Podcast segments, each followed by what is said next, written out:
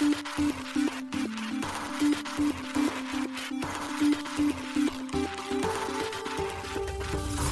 しい経済ニュース。この番組では伝統者のメディア新しい経済がブロックチェーン仮想通貨フィンテックに関する日々のニュース解説を平日毎日音声コンテンツでお届けしています。そして新しい経済ではブロックチェーン仮想通貨に関するニュース解説記事やインタビュー記事学習記事などのたくさんのコンテンツを掲載しております。ぜひ新しいひらがな経済漢字で検索してメディアもチェックしてください。そして LINE 公式アカウントではメディアの更新情報を配信しております。LINE 公式アカウントにもぜひご登録ください。この番組は株式会社フィナンシェの提供でお送りします。フィナンシェはスポーツチームやエンタメプロジェクト DAO などのトークンを購入して支援ができる新しいクラウドファンディングサービスです。サッカー J リーグ野球バスケなどのプロスポーツチームをはじめ映画やアイドルインフルエンサーなど100以上のプロジェクトのトークンがフィナンシェで購入できます。さらにトークン購入者はプロジェクトに応じたキャンペーンの参加や NFT などの特典もぜひ iOS や Android でフィナンシェのスマホアプリを入れて新たな応援体験を味わってください。あなたの夢がみんなの財産になるフィナンシェ。検討者新しい経済編集部の大塚です。高橋です。はい、本日は7月の4日火曜日です。今日のニュース行きましょう。ブラックロックの現物ビットコイン ETF、ナスダックが SEC に再申請。三井住友銀行とソニー銀行がローン債権をデジタル証券化、セキュリタイズのプラットフォームで、イギリス、レボリュート、米国でマティック、ソル、エイダを上場廃止へ、タイが暗号資産規制へ向けた新規制を公布、投資家保護のため、東欧ベラルーシ、P2P の暗号資産取引を禁止に向け法整備進める。SBIVC トレードのステーキングサービスにコスモス追加。バイナンスにディファイのペンドル上場へ。グミのシンガポール子会社コスモスハブのバリデーターに参加。米暗号資産 ATM ビットコインデポナスダックにスパック上場。ポルカドットエコシステムコスモスのインターチェーンに参加へ。一つ目のニュースは、ナスダックがブラックロックの現物ビットコイン ETF を SEC に再提出というニュースです。ナスダックがブラックロックによるビットコインの価格を反映する上場投資信託 ETF の上場申請を米証券取引委員会 SEC に再提出し、詳細を追加したことを明らかにしました。先週6月28日に SEC へ提出された最新の申請書によると、大手暗号資産取引所コインベースグローバルがブラックロックの ETF の監視を行うということです。この動きはナスダックが最初に提出した書類が不明確で不完全なものであるとして SEC が懸念を抱いていたことを受けてのものです。また SEC はシーボーグローバルマーケットに対してもフィデリティの現物ビットコイン ETF の申請に関して同様の懸念を示していました。SEC は先月、取引所としての登録を怠ったとしてコインベースを提訴しました。シーボーが提出したフィデリティのビットコイン ETF の書類によると、コインベースのプラットフォームでは5月の米ドル建てビットコイン取引のおよそ半分を占めていました。コインベースは先月マンハッタン連邦裁判所に提出した書簡の中で、同社のプラットフォームで取引されている暗号資産は投資契約ではなく、従って証券でもないため、規制当局には民事請求を追求する権限がないと主張。SEC の訴訟を破棄するよう裁判官に求めると述べました。SEC は2022年1月にフィデリティが申請したものを含め、近年数十件の現物ビットコイン ETF の申請を却下しています。そのすべてのケースにおいて SEC は提出書類の内容が詐欺的、操作的行為の防止や投資家と公共の利益を保護するための基準を満たしていなかったと主張をしています。このニュースは新しい経済がロイターからライセンスを受けて編集、加筆したものになっています。続いてのニュースは、三井住友銀行とソニー銀行がローン債券をデジタル証券化というニュースです。三井住友信託銀行がローン債券等を裏付け資産とするセキュリティトークンデジタル証券 ST を発行することを7月4日に発表しました。この ST の公募はソニー銀行が担当するということです。なお、セキュリタイズジャパン提供の ST プラットフォームを活用して発行及び公募が行われるといいます。なお、今回の ST 発行にあたり、同プラットフォームでは、エンタープライズ向けのプライベート、コンソーシアム型ブロックチェーン基盤、クオーラムを採用していることが、セキュリタイズジャパン担当者より確認が取れています。なお、セキュリタイズのプラットフォームでは、イーサリアムやポリゴン、アバランチなどのパブリックブロックチェーンにも対応していますが、今回はクオーラムが選択されたということです。発表によると今回の ST はソニー銀行が保有する投資用マンションローン債券などを裏付けとした信託受益権を運用資産とする合同運用指定金銭信託を蘇生し、その信託を裏付け資産にして発行しているということです。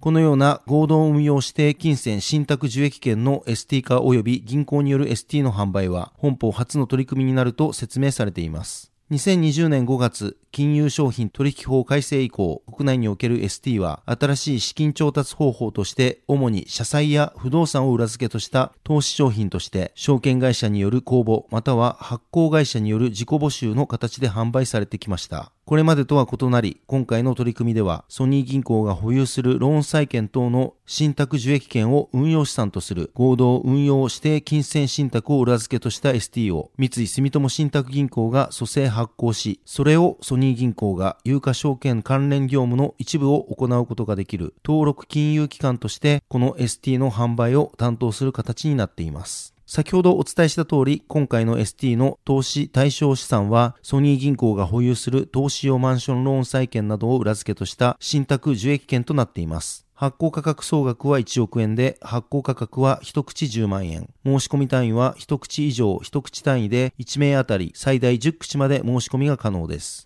また、運用期間は1年で、予定配当率は税引き前で0.3%、申し込み対象はソニー銀行に預金口座を保有する20歳以上75歳未満の同行顧客ということです。なお、この ST の公募開始日については現状では未公開のようです。記事に今までの三井住友信託銀行の過去のセキュリティトークへの取り組みなどを記載しておりますので、ぜひ合わせてご覧ください。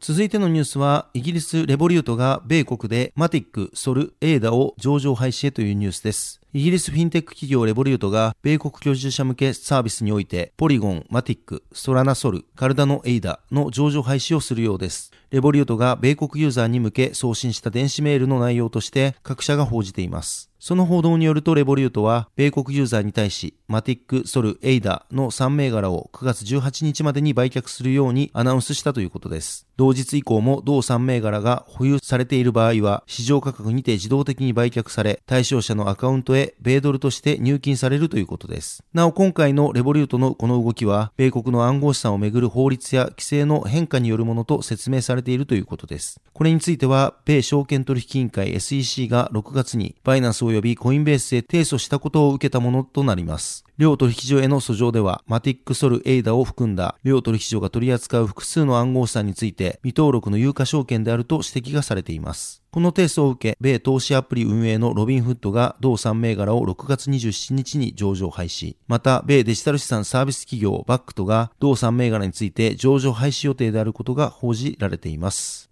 続いてのニュースは、タイが暗号資産規制へ向けた新規則を交付、投資家保護のためというニュースです。タイ証券取引委員会 SEC がデジタル資産サービスプロバイダー向けに新たな規則の交付を7月3日発表しました。この新しい規則は投資家保護を目的としたものであり、主に2つの規則が設けられます。1つ目は暗号資産に伴うリスクを投資家へ分かりやすく伝えるための規則です。デジタル資産サービスプロバイダーは7月31日より暗号資産取引のリスク警告の開示が義務付けられます。具体的には、投資家らに対し、暗号資産はリスクが高いものです。暗号資産のリスクをよく学び、理解してください。投資額全体を失う可能性があるためです。といった警告メッセージを明示してサービス提供を行わなければならなくなります。二つ目は、投資サービスのリスクから投資家も保護するためのものです。対証券取引委員会は8月30日よりデジタル資産サービスプロバイダーによる融資、ステーキングサービスの提供を禁禁止すると言います。これにより暗号資産プラットフォームが顧客から予託された暗号資産に対して何らかのリターンを提供することは禁止されることになります。対中央銀行が仮想銀行バーチャルバンクの設立へ向けヒアリングを開始したと1月報じられていました。対中央銀行は仮想銀行に関して2024年に3種類のライセンスを発行し、2025年に営業開始を許可する予定だといいます。また、タイ政府が国内で投資用トークンを提供する暗号資産企業に対し、法人所得税と付加価値税を免税対象とすることも今年3月に報じられています。シンガポール金融管理局 MAS も暗号資産規制に関する新たな文章を7月3日発表しています。同文章は規制を正式に発表するものではありませんが、規制へ向けての焦点が概説されたものになっており、デジタル決済トークンサービスプロバイダーに対し、消費者保護に関する複数の要件が述べられています。具体的には MAS は DPT サービスプロバイダーが個人顧客の DPT 貸し出しやステーキングを促進することを制限する提案を進める予定だといいます。また MAS は DPT サービスプロバイダーが不正な取引慣行に対処するための要件を提案する協議文書も別に発表しています。続いてのニュースは、東欧ベラルーシ、ピアツーピアの暗号資産取引を禁止に向け、法整備進めるというニュースです。東欧のベラルーシ共和国が詐欺防止のためにピアツーピアでの暗号資産取引を禁止する法整備に取り組む予定のようです。同国内務省犯罪課の副課長であるアレクサンダー・リンゲビッチ氏が7月2日の声明にて明らかにしました。声明によれば、ベラルーシ市民はベラルーシハイテクパーク HTP に拠点を置く取引所を通じてのみ暗号資産取引を行えるように法整備を進めるとのことです。内務省のサイバー犯罪部門職員は今年に入ってから違法に暗号資産取引を行った27人の市民を取り締まったといいます。なお、詐欺師らの不法収入は合計約2200万ルーブル、日本円にして約3600万円に上ったといいます。リンゲビッチ氏によれば、詐欺師らはピアツーピアでの暗号資産取引を使って盗んだ資金を換金したり、犯罪行為の共犯者らに送金していたといいます。リンゲビッチ氏は、外貨両替の手続きと同様の観光が導入されることで、犯罪手段で得たお金を引き出すことは不可能になる。このような状況下では、IT 分野の凶悪犯がベラルーシで活動するのは採算が合わなくなるだろうと述べています。ベラルーシは2017年に暗号資産取引を合法化しています。2020年には同国最大規模の国有銀行であるベラルーシ銀行が暗号資産取引サービスを提供することが報じられました。また昨年3月には EU の政策執行機関である欧州委員会がロシアとベラルーシに対する経済制裁の適用範囲を暗号資産についても拡大することを発表していました。続いてのニュースは SBIVC トレードのステーキングサービスにコスモス追加というニュースです。国内暗号資産取引所 SBIVC トレード提供のステーキングサービスにコスモスが7月3日より追加されました。同取引所が同日発表しました。これにより同取引所のステーキングサービス取扱い銘柄は国内最多の8銘柄となりました。なお SBIVC トレード提供のステーキングサービスは同取引所においてサポート銘柄を保有する全ユーザーが対象となっており、利用には別途申し込みなどは不要です。対象暗号資産を保有しているだけで収益が得られるようになっています。コスモスステーキング報酬については、現時点で年率17%から22%程度を見込んでいるとのことです。報酬付与については0.00001アトム単位で翌月15日までに実施されます。手数料は分配ステーキング報酬の25%になるといいます。なお注意点としては SBIVC トレードで提供されているレンディングサービスに貸し出している暗号資産についてはステーキングの対象外となるとのことです。SBIVC トレード提供のステーキングサービスはコスモスの他にカルダノ、アバランチ、ポルカドット、テゾス、イーサリアム、ソラナ、オアシスに対応しています。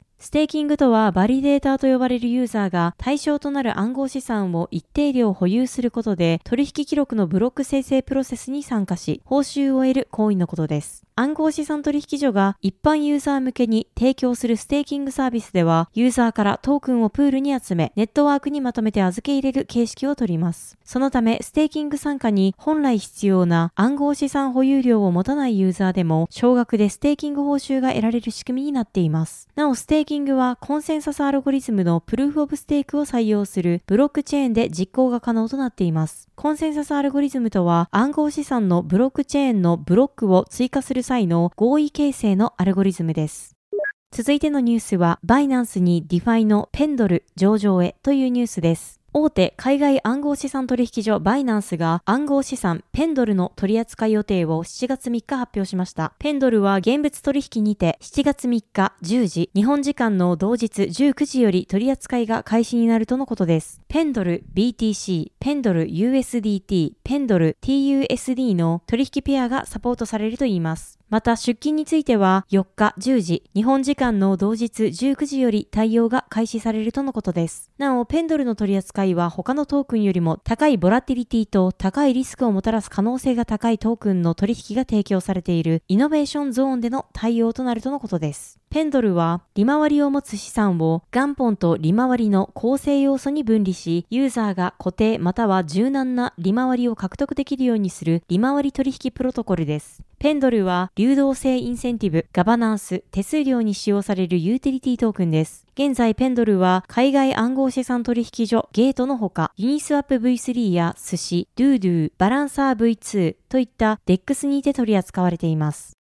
続いてのニュースは GC ゲームスシンガポールがコスモスハブバリデーター参画というニュースです。グミのブロックチェーン事業を展開するシンガポール法人の連結子会社 GC ゲームズシンガポールがレイヤー1ブロックチェーンのコスモスハブのバリデーターに参加し、ノード運営を開始したことを7月4日に発表しました。コスモスハブはインターチェーン財団によって立ち上げられたパブリックチェーンです。コスモス SDK によって構築されたブロックチェーンをつなぐハブになり、効率的な接続の実現を目的として開発がされています。なお、バリデーターとはブロックチェーンのネットワークに接続し、トランザクションが正しいかを検証するノードまたはその運用者のことです。運営者はその貢献度等に応じた報酬が得られる仕組みとなっています。また、ノード運営とはブロックチェーン上での取引承認の合意形成が正常に稼働する状態を担保することです。GC ゲームズシンガポールは先月6月、レイヤー1ブロックチェーン Sui のバリデーター参画とノード運営を開始しています。また5月にはゲーム特化型ブロックチェーン Winix3.0 のバリデーターに参画し、ノード運営を開始しています。また昨年9月にはコンセンサスプロトコルスペースメッシュにマイナーとして参加し、ノード運営を開始したことも発表していました。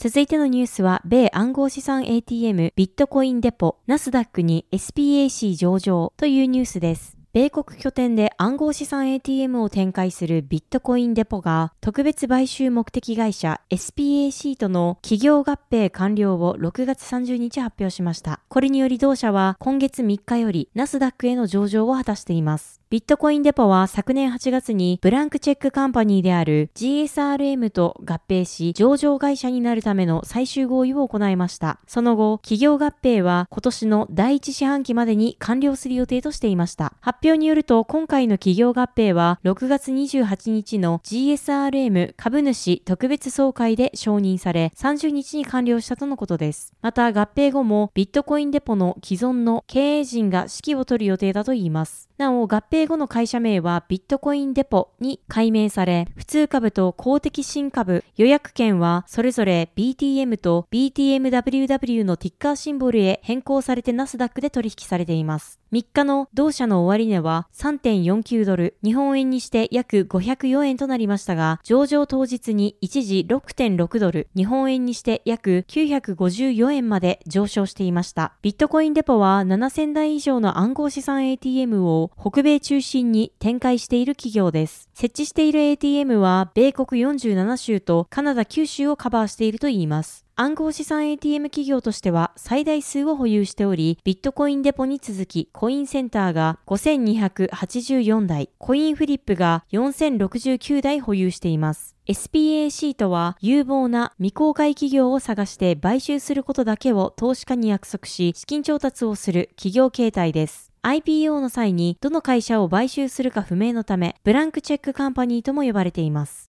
続いてのニュースは、ポルカドットエコシステムコスモスのインターチェーンに参加へというニュースです。レイヤー1ブロックチェーンのピカソネットワークがエコシステムドットサマをコスモス中心の相互運用エコシステムインターチェーンに接続したことを6月29日に発表しました。ちなみにドットサマはポルカドットとクサマのエコシステムの総称です。ピカソネットワークは安全なクロスチェーンでの資産移動を目指す分散型金融プロジェクトコンポーザブルファイナンスのためのレイヤー1ブロックチェーンです。なお同ブロックチェーンはパブリックブロックチェーンのポルカドットのカナリアネットワークとして知られるクサマのパラチェーンです。コンポーザブルファイナンスによると、この統合はブロックチェーン間通信プロトコル IBC を介して行われているといいます。なおすでにクロスチェーン送金プロトコルのケンタウリを用いることで、ピカソネットワークとコスモスエコシステム内のオズモシス間の送金が利用可能になっているといいます。なお IBC とはインターチェーン財団やコスモス内のプロジェクトによって策定されたブロックチェーン同士を相互運用するするための標準仕様です。これを採用することでブロックチェーンをまたいだトークン転送などのデータ通信が可能になります。コスモスのインフラストラクチャーの開発、運営を支援するインターチェーン財団は IBC を介したポルカドットの統合はインターチェーンビジョンの実現に向けた一歩の前進を示しているとし、ポルカドットとインターチェーンをつないでくれたコンポーザブルファイナンスに祝福を送るとツイッターで述べました。また、コンポーザブルファイナンスはツイッターで初めてポルカドット、クサマ、PICA へのトラストレスでのアクセスがコスモスエコシステムで利用可能になります。トラストレスでドットサマのアセットをコスモスに導入することは、アセットの安全性を大きく向上させるものですと述べています。